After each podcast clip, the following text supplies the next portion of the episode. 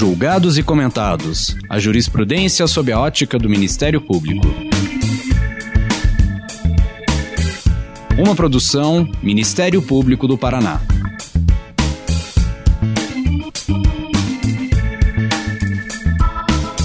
Olá, estamos começando mais um episódio do Julgados e Comentados.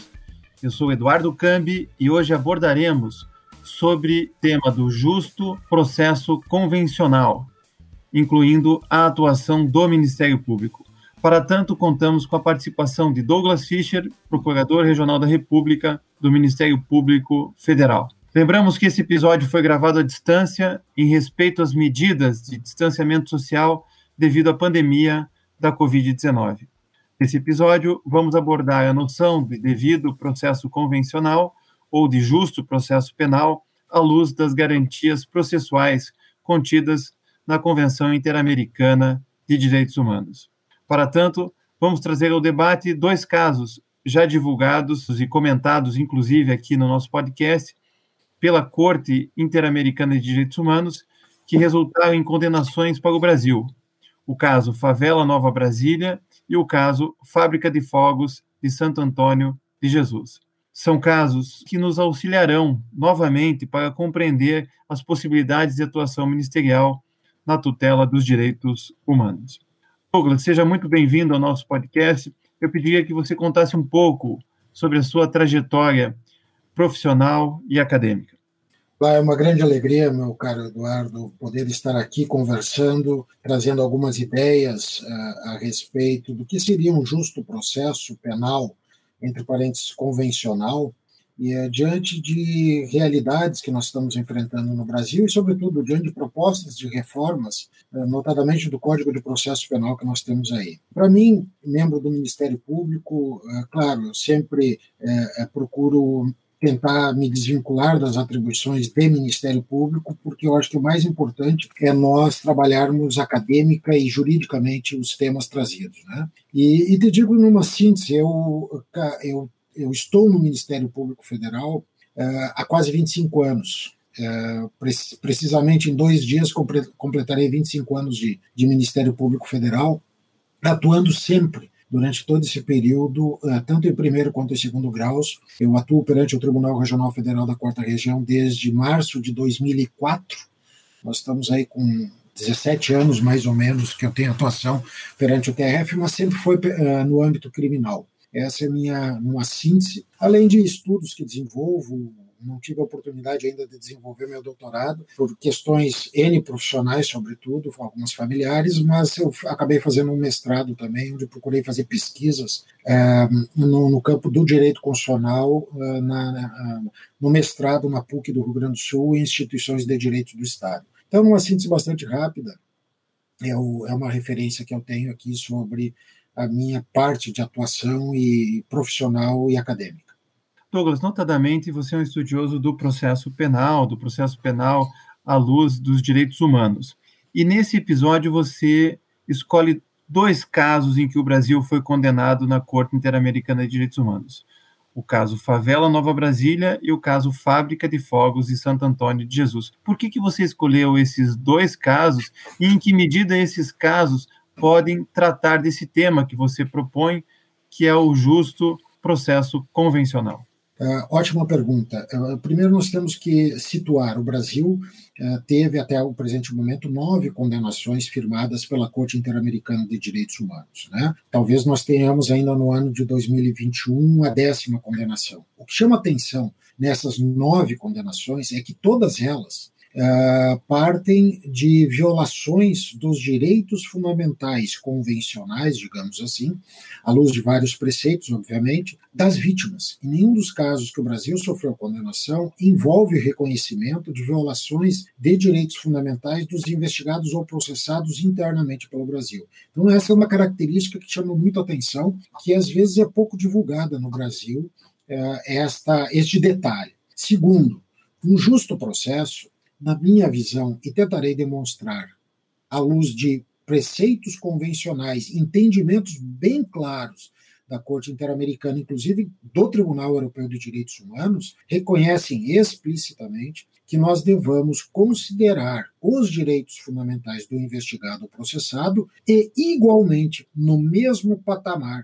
no mesmo patamar, os direitos fundamentais dos investigados ou processados. E isso é uma, é uma preocupação que eu tenho. Por quê?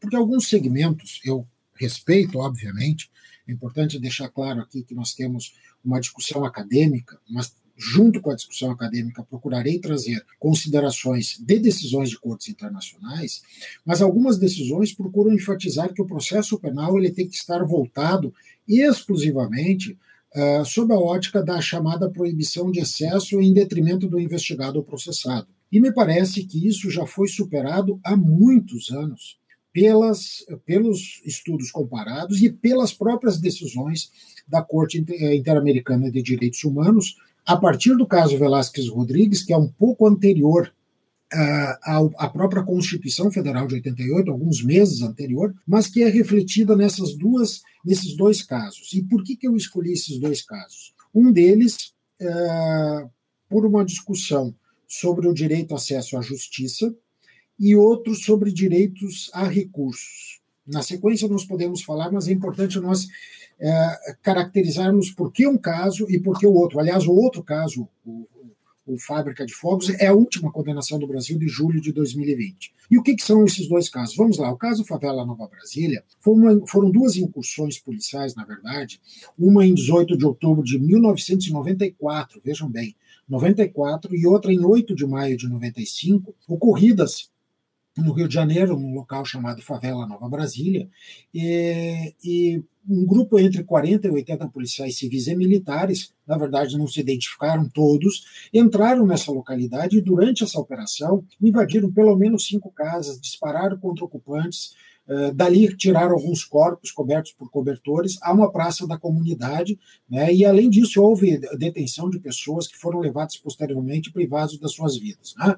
Nessas casas invadidas também uh, há relatos e demonstrações de violência sexual contra três jovens, né, uh, duas das quais eram meninas, 15 a 16 anos na época, né, e, e na outra incursão, outros policiais civis entraram no local e houve um tiroteio muito grande, né, com supostos traficantes de drogas. É, policiais foram feridos e 13 homens naquela comunidade acabaram sendo mortos. Né.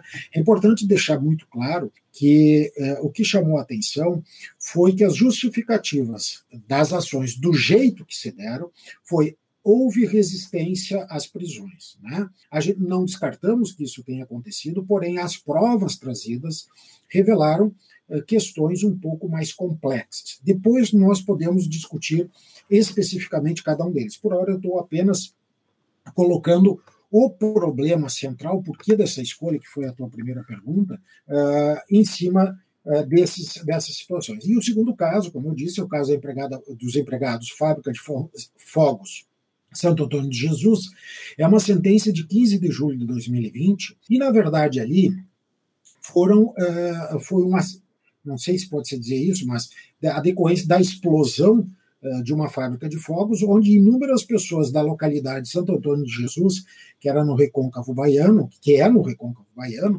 uh, na verdade, essas pessoas, além de terem serem submetidas a situações degradantes de trabalho, e a grande maioria mulheres e crianças, isso é um detalhe, muito pobres naquela localidade.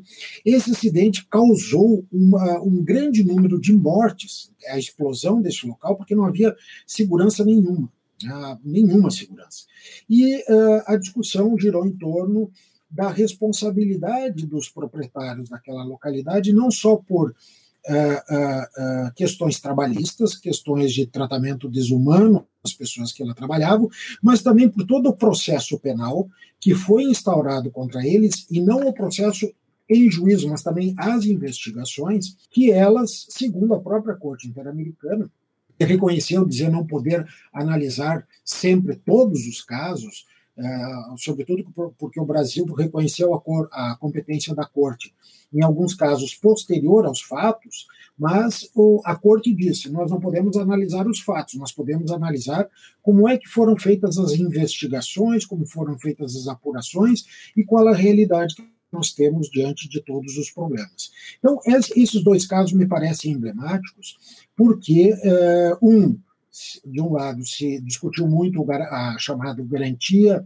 de acesso à justiça das partes interessadas, e, de outro lado, o que significaria a regra da Convenção Americana, que dentro de um processo, legal, de um processo justo, de um processo legal, o que, como é que se deve garantir a adequada da, defesa daqueles cujos direitos e obrigações estão sob consideração judicial, ou seja, o que é aquela disposição da, do artigo 8 da Convenção que diz que há uma garantia, um recurso, né, dentro do processo penal. Esse recurso seria só do investigado ou processado ou envolveria outras pessoas? Então, eh, me parece que esta dualidade de fundamentos é extremamente relevante para eh, deixar bem claro a, a discussão que nós, nós teremos aqui.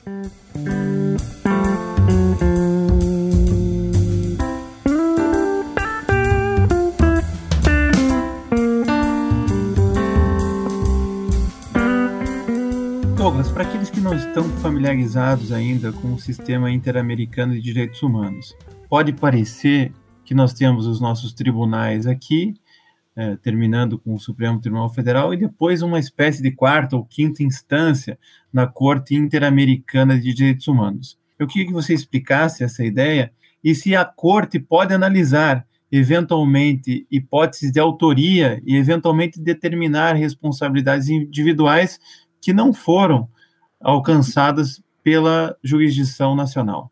A pergunta é extremamente relevante porque, na verdade, a, a Corte Interamericana, eu não sou, o, o, digamos assim, um estudioso, como nós temos é, colegas nossos e, e, e, profissionais. Dias atrás nós participamos de um debate com o, com o Valério Mazzoli, que é um conhecedor de, das decisões, mas eu tenho estudado um pouco as decisões para dizer o quê?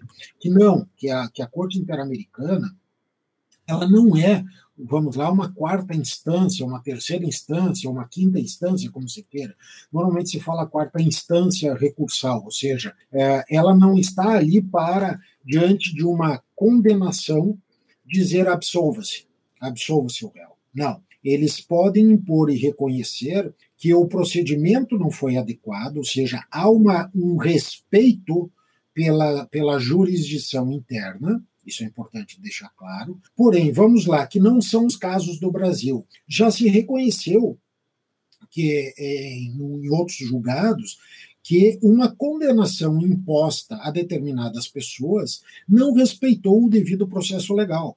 Ou seja, a produção probatória contra elas foi uma produção probatória, digamos, abusiva, uma prisão em flagrante sem suspeitas. Né? Uh, aquilo não poderia ser, ter sido feito daquele modo. Então, nesses casos, a corte reconhece que, o, que o, a decisão em si ela contém uma impropriedade a partir do que a, a, das provas apresentadas, mas ela não desfaz a condenação. Ela impõe uma responsabilidade ao Estado, ao Estado brasileiro ou ao Estado que está sob a sua jurisdição, dizendo: isto não pode ser assim. Nós vamos impor uma série de sanções que podem ser de natureza política, de natureza reparatória ao, ao, ao réu do processo, para dizer, neste caso, vocês fizeram errado, logo vocês têm que fazer uma reparação. Não repitam isso no futuro. Muitas vezes há recomendações da corte, inclusive, sobre procedimentos que devem ser adotados. Então, ela não funciona, neste caso, como uma revisora das condenações a ponto de ensejar absolvições. De outro lado, ela pode eventualmente verificar que as investigações, nos casos em que não houve uma condenação, elas, essas investigações foram mal feitas, ou essas investigações deixaram de abordar certos aspectos. Ela pode impor ao país não que condene ninguém, mas que reabra as investigações, que faça um apuratório melhor diante daquelas especificidades. Ou seja, a obrigação nunca será uma obrigação, nesses casos, de resultado, ou seja, de condenar. Jamais isso vai acontecer. Douglas, quando a gente lê a Convenção Americana de Direitos Humanos, chama atenção o artigo 25, que uhum. tem na sua, no seu título a ideia de proteção judicial. E quando a gente começa a ler esse artigo, diz lá que toda pessoa tem direito a um recurso simples e rápido, ou qualquer outro recurso efetivo perante juízes ou tribunais competentes que a proteja contra os atos que violem seus direitos fundamentais e assim é, por diante. Como é que a Corte interpreta esse artigo 25 e do que, que nós podemos extrair da redação dele para fins do devido processo convencional? Esse é o primeiro ponto que já começa uma, uma das pedras de toque da, da proposta que eu, que eu trouxe para cá. Porque, evidentemente, se nós olharmos para a nossa Constituição, nós ouvimos todo o processo penal eh, tem que garantir ampla defesa, o contraditório e os recursos a ela inerentes. Nós temos isso na Constituição. A primeira impressão que nós temos é que a, a, as pessoas vão dizer: bom, é o recurso que se garanta ao réu recorrer do processo para, eventualmente, garantir o duplo grau de jurisdição. No Brasil, nós temos quatro instâncias jurisdicionais. Bem, isto é verdade. A Corte reconhece isso, mas isso é a metade do problema. Por quê? Porque a, a Corte reconhece explicitamente que essa, esse direito contido no artigo 25 também decorre, a, também traz em si a obrigação de oferecer recursos judiciais efetivos às vítimas das violações dos direitos humanos, ou seja, as vítimas da, que eventualmente são as envolvidas no processo penal, do qual alguém está respondendo esse processo penal. E aí tem que se garantir à vítima que ela se manifeste também não apenas o Ministério Público, mas a ela, e nesse ponto nós temos um, uma série de deficiências no Brasil, que ela possa também ser ouvida e manifestar essa sua inconformidade diante de determinadas situações.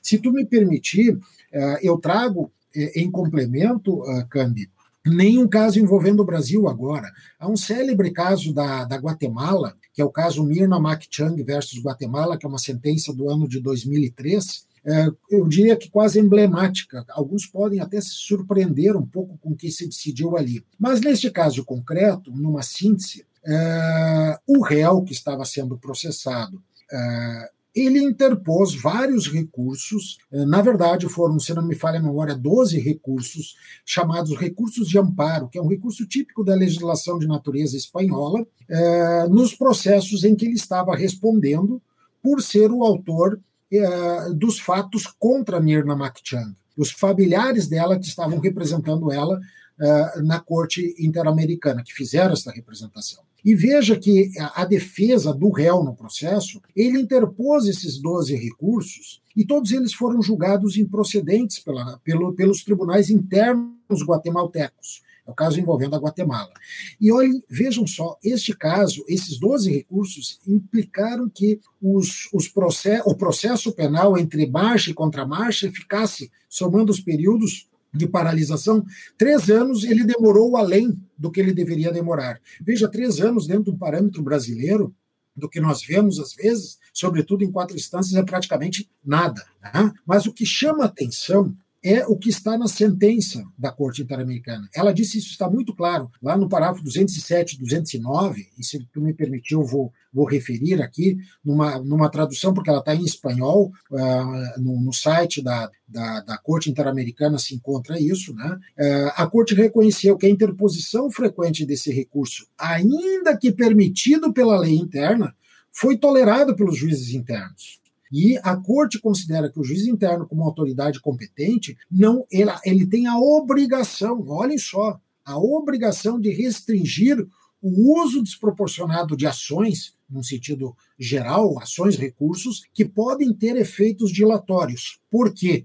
Porque eles dizem de maneira a, a, muito cortante, digamos assim, na, no item 209, né, no parágrafo 209 da sentença. Eles dizem que, embora esses meios estejam à disposição da defesa, o modo como eles forem exercidos, né, eles dizem esta maneira de exercer os meios que a lei põe ao serviço da defesa foi tolerada e permitida pelos juízes internos da Guatemala, com o esquecimento, e aqui que está o ponto, com esquecimento que sua função não se esgota em possibilitar um devido processo que garanta a defesa em juízo, senão que deve assegurar também, e esse é o ponto, por isso que eu disse, tem o outro lado, também assegurar num prazo razoável o direito da vítima, ou aos seus familiares a saber a verdade que sancione os eventuais responsáveis. Ou seja, se reconhece claramente que se de um lado nós não podemos ter violações dos direitos do investigado processado, ele não pode usar todos os recursos que são postos de uma maneira que, na verdade, ele está fazendo o processo se dilatar sem nenhuma necessidade, e isso viola o interesse da, da defesa. Igualmente, isso se reconheceu, de certo modo, nos casos Uh, envolvendo Favela Nova Brasília e também o caso da fábrica de fogos uh, Santo Antônio de Jesus, né? Que, que, que, esse direito às, às vítimas ou os familiares, se as vítimas uh, não estiverem mais aí, se é um caso de homicídio ou de uma morte, é, elas têm que ter esta garantia de também recorrerem de ter este recurso de acesso à justiça para que se tente, se for o caso, a responsabilização criminal daqueles que cometeram os fatos. Isto é muito importante e às vezes é um pouco esquecido na, de referir uh, no âmbito da doutrina brasileira.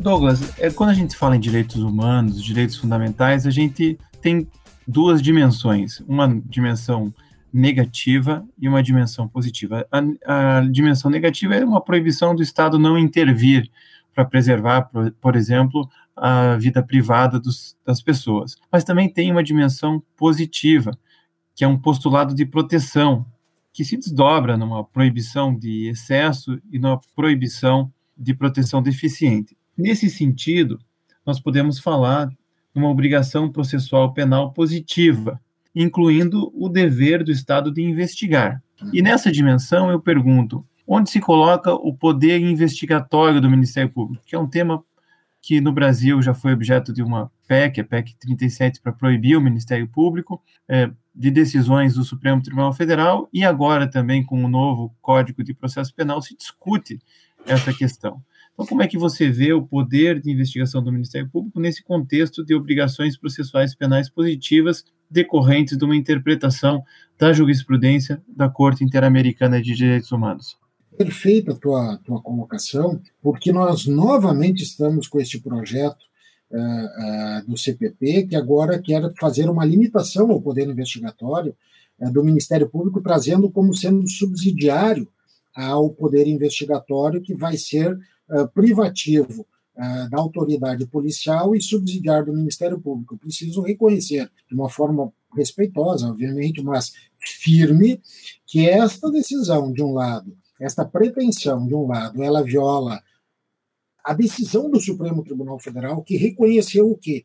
Que o dever, eu não vou falar de, de, de, uma, de uma possibilidade, eu vou falar de um dever de um Ministério Público investigar, isso é importante. Eu estou, inclusive, reescrevendo um texto agora que eu trato disso, sobre não se tratar de uma obrigação, de uma, de, um, de uma possibilidade de um Ministério Público investigar, mas de um dever dele investigar à luz do que dispõe a Constituição Federal, sem isso, obviamente, atingir os direi o, aquilo que se faz numa investigação em inquérito policial, que é privativo da autoridade policial, e isso é inconvencional, é manifestamente inconvencional. Por quê? Vamos lá. Nós precisamos superar que, desde, pelo menos na Corte Interamericana, pelo menos aqui na, na, na nós que estamos sob a jurisdição da Corte Interamericana, desde 1998, 1988, julho de 88, houve a superação da visão clássica e limitada de que o processo penal é uma marcha no qual devam se observar apenas não violações do, do não ocorrência de excessos dentro do processo, ou seja, um processo que está marcado exclusivamente por proteção de direitos fundamentais do investigado ou processado. Na verdade, a Corte Interamericana diz exatamente o contrário.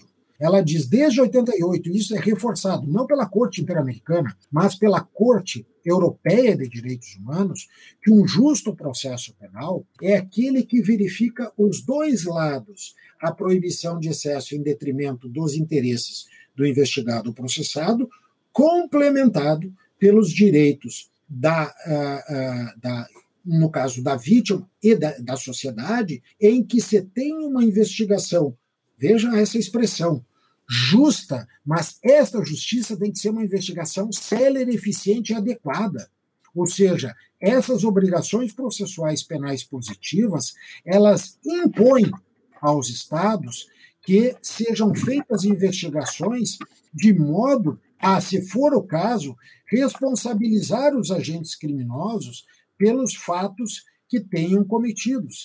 E aí está o reconhecimento desta uh, uh, das cortes que as obrigações processuais penais positivas, há muito já reconhecidas, inclusive pelo Supremo Tribunal Federal, e reconhecidas, por exemplo, pelo STJ ao tratar dos chamados incidentes de deslocamento de competência, por que, que se faz a federalização, a chamada federalização dos crimes contra os direitos humanos? Exatamente para evitar uma condenação internacional na Corte Interamericana. Isso está explícito, basta ver o caso número um envolvendo a missionária Dorothy Stang, embora não deferida o deslocamento, deferido o deslocamento de competência, eles ali fixaram corretamente esse entendimento de que tem que ter essa, essa, esse pressuposto, porque se o Brasil não fizer uma investigação célere, eficiente e diligente, qual é a conclusão que nós vamos ter? A possibilidade de uma condenação na Corte Interamericana, exatamente pela falha na melhor apuração dos fatos criminosos. Vamos deixar bem claro, Eduardo, não são obrigações de resultado, não é que a corte diga tem que investigar e condenar as pessoas. Não. É o melhor fazer, é ser mais diligente, é ser mais rápido, é ser mais ágil, a ponto de não demorar demais. E é aí que eu repito: o que chama atenção é que todas as condenações do Brasil, todas as condenações do Brasil, foram por o que? Violações do dever de melhor investigar e processar. E dentro do caso eh, Favela Nova Brasília, eh, tem uma, uma, análise bem interessante, porque eh, eu, eu destaco, inclusive, há um texto do, do professor Mauro Fonseca Andrade e, e do colega também uh, Rodrigo Brandalize, onde, analisando a, a, decisão tomada contra o Brasil, no caso Favela Nova Brasília, a Corte Interamericana disse o seguinte: quem tem que investigar esses fatos envolvendo o uso da força policial não é a força policial, não é o órgão. Tem que ser ou o Ministério Público ou uma autoridade judicial. Como no Brasil nós não temos o juizado de instrução, o, o, onde o juiz é um juiz investigador, eles reconhecem claramente que quem deve fazer essa investigação não é opção, não. Quem deve fazer é o Ministério Público. Veja que isto não é limitativo. O que eles estão dizendo é que, neste caso, necessariamente quem tem que investigar é o Ministério Público. E aí eles, num texto que eles publicaram sobre este tema, sobre a convencionalidade dessa imposição, nós temos um problema, porque na nossa Constituição nós vamos ter que fazer uma adaptação. Por quê? Porque nestes casos a Corte disse que quem tem que investigar esse fato não é a polícia. E aí nós vamos ter que fazer uma adaptação na nossa Constituição a partir do quê? Uma adaptação a partir de uma condenação à Corte Internacional de Direitos Humanos. Isso é muito interessante. O Brasil não se moveu muito ainda para resolver esse problema, mas ele está posto.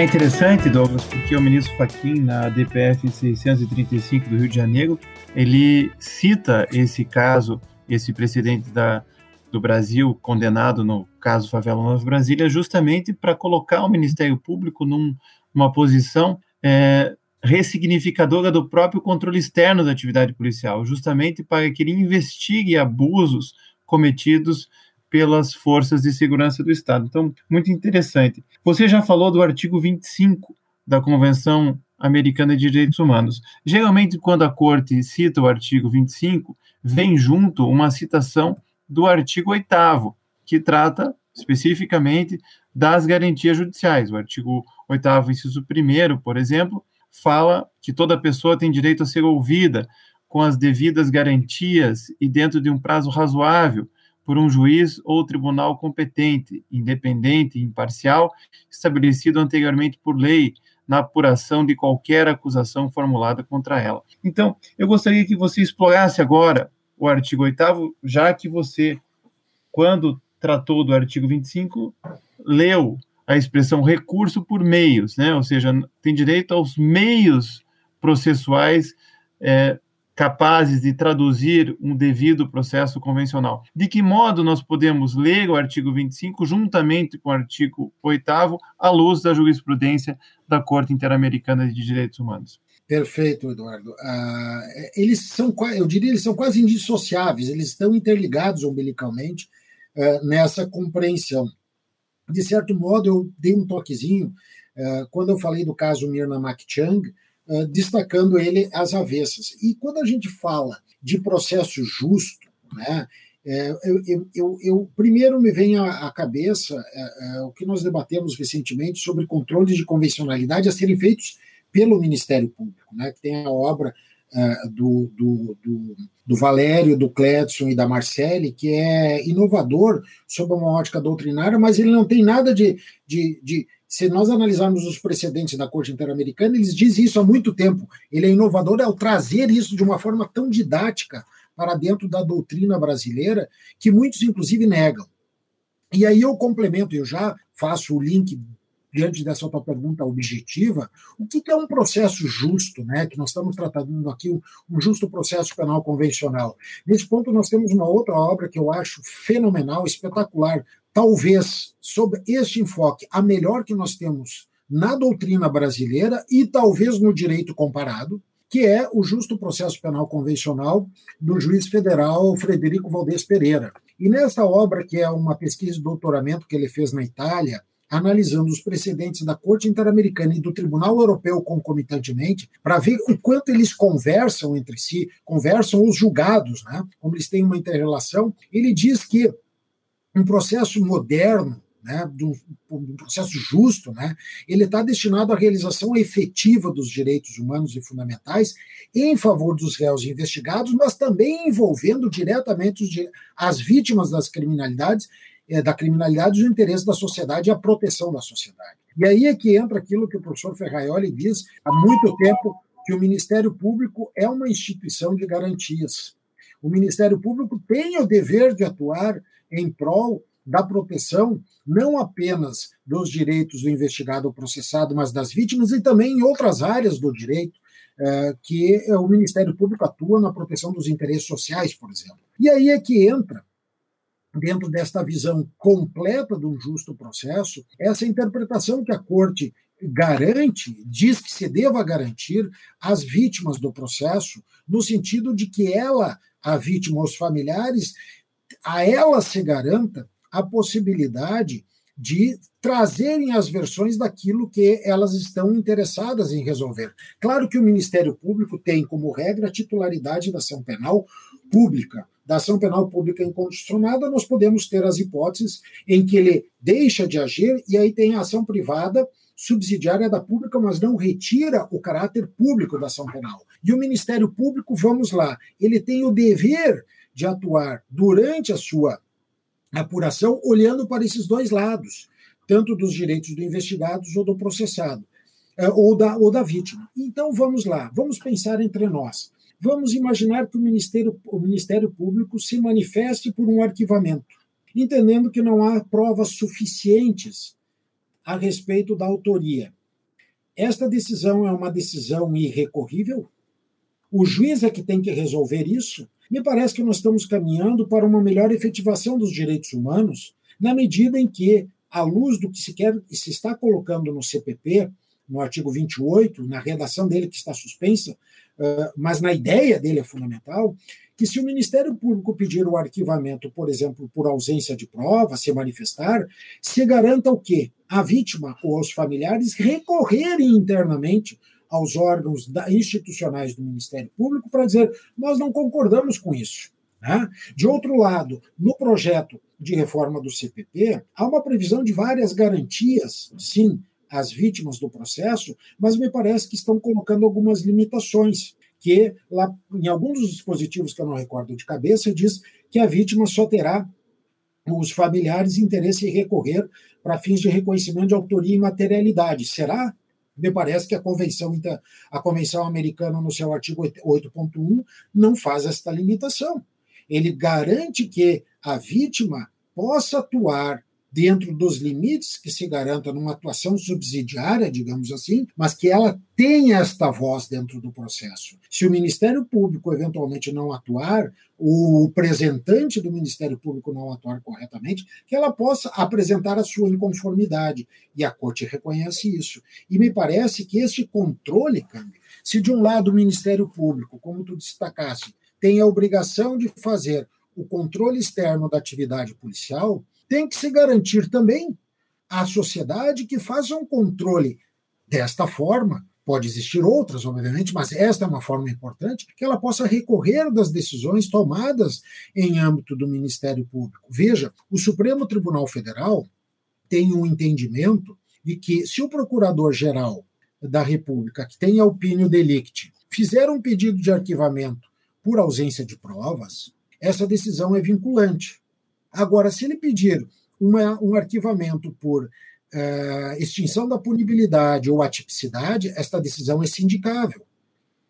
O Supremo está certo em dizer que eh, o pedido de arquivamento é vinculante, e se, e se, for um caso concreto que traga a violação de interesses das vítimas, a vítima não teria o direito a se manifestar ou a ser ouvida diante da opinião de alguém que é o titular da ação penal, mas não deu a chance a ela se manifestar, que eventualmente ela possa trazer fundamentos para que se verifique que a ação do Ministério Público, num caso concreto, ela pode estar sendo deficiente e desprotetiva dos interesses dela, eu diria, ousaria dizer que sim, que tem que ter esta garantia, porque a convenção impõe esta garantia e mais, a corte reconhece esse direito.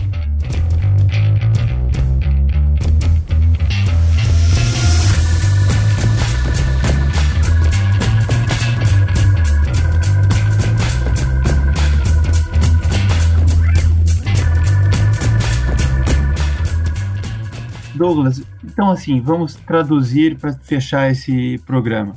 É, normalmente a vítima é vista como um meio de prova, que vai lá, se pergunta para ela como é que aconteceram os fatos e ponto.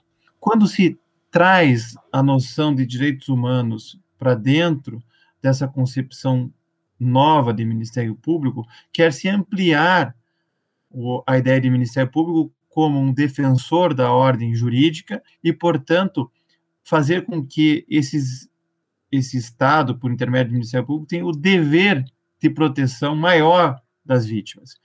Como você, então, poderia dizer para os membros do Ministério Público, para os, para os, os membros da sociedade, em que medida o Ministério Público deve agir para, nessa dimensão dos direitos humanos, cumprir esse dever de maior proteção das vítimas eh, nas investigações e no processo penal. Maravilha. Eu digo que punir mediante um devido processo é um estándar de direitos humanos, copiando o que já foi dito pelo Mazzuoli. Né? Punir é um estándar de direitos humanos. Ele decorre de obrigações, esta punição, respeitando um justo processo penal, aspas, convencional barra constitucional. Agora, o que é um justo processo? É apenas o que se pensa sob a ótica dos, do, das garantias do investigado ou processado? Eu ouso dizer que não. Eu utilizei uma expressão aqui no Brasil, Cambi, que ela gera muitas controvérsias e as pessoas eh, dizem isto não existe, Douglas. Isto é uma invenção, porque eu disse que o garantismo, a visão de garantias, ela precisa ser vista de forma integral, né?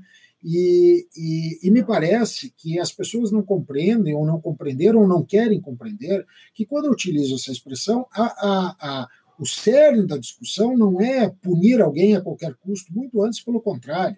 Eu sou um arraigado defensor de, de interesses da defesa dos interesses dos réus.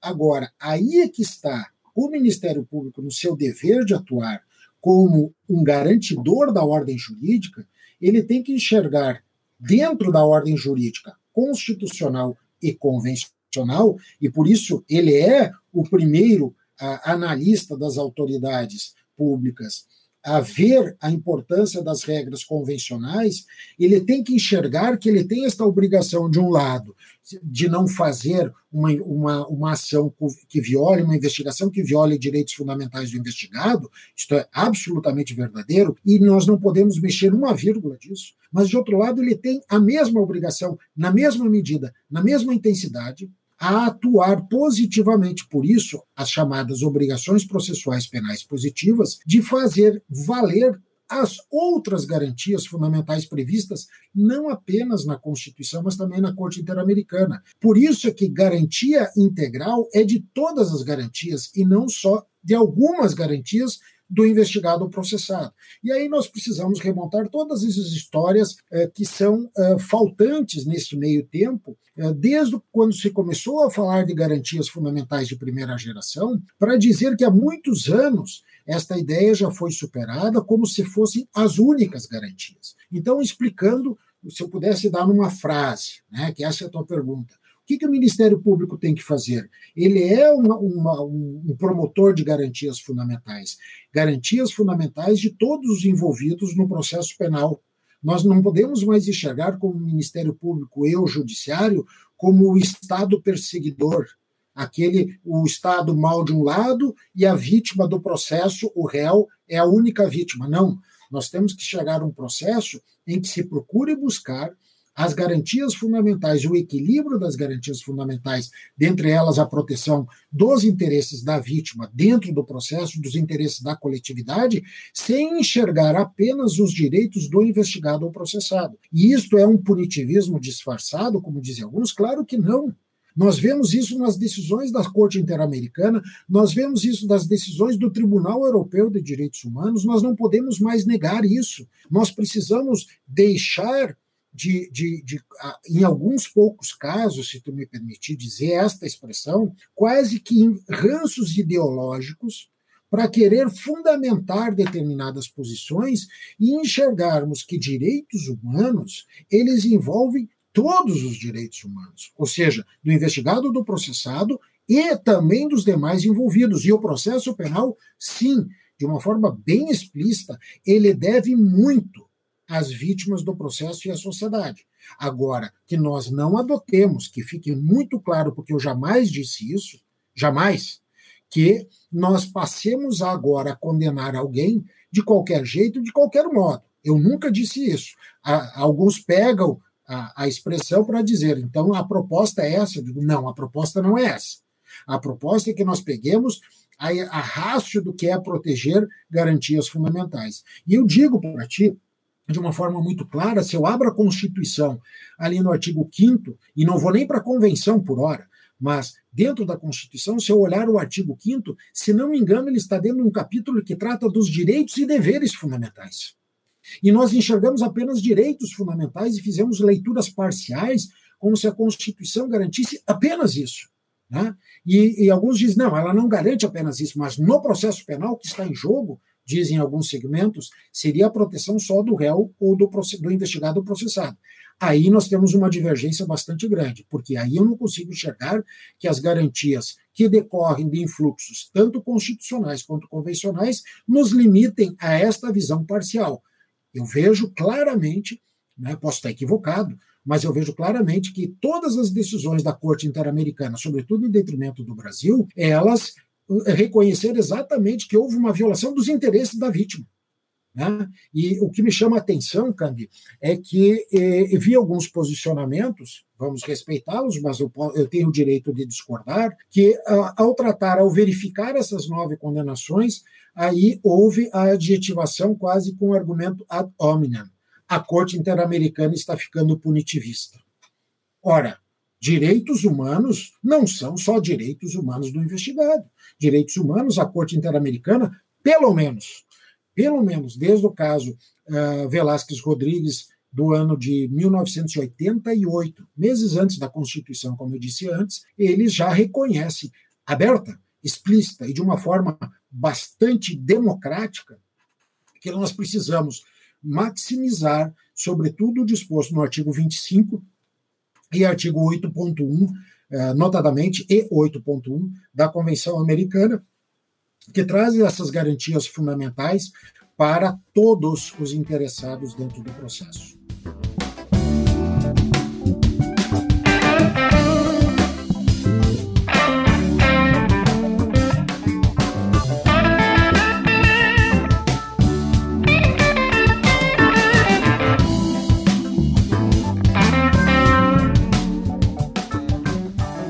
Douglas, muito obrigado por ter contribuído com o podcast Julgados e Comentados. É sempre muito bom é, discutir temas polêmicos e aprender com as suas lições.